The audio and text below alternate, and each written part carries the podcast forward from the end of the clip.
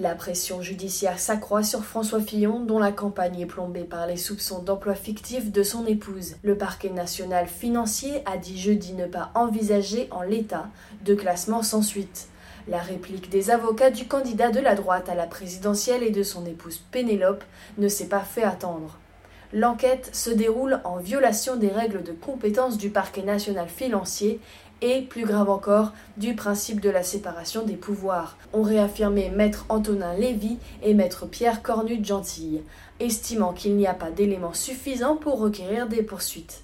L'Office anticorruption de la PJ, qui a mené depuis trois semaines des investigations au pas de charge, a remis mercredi au parquet national financier les premiers résultats de son enquête, ouverte pour détournement de fonds publics et abus de biens sociaux.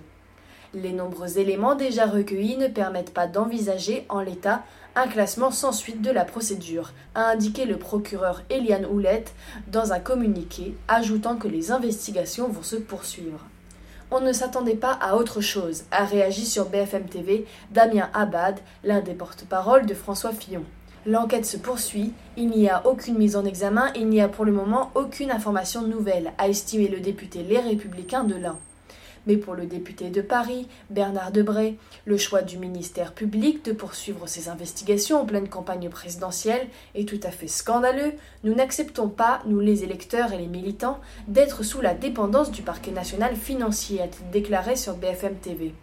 Après avoir écarté à ce stade tout classement sans suite, deux options restent ouvertes pour le parquet. Citer directement des protagonistes devant un tribunal correctionnel ou ouvrir une information judiciaire en confiant la poursuite des investigations à des juges d'instruction, seuls habilités à placer un acteur du dossier sous le statut intermédiaire de témoin assisté ou à prononcer d'éventuelles mises en examen.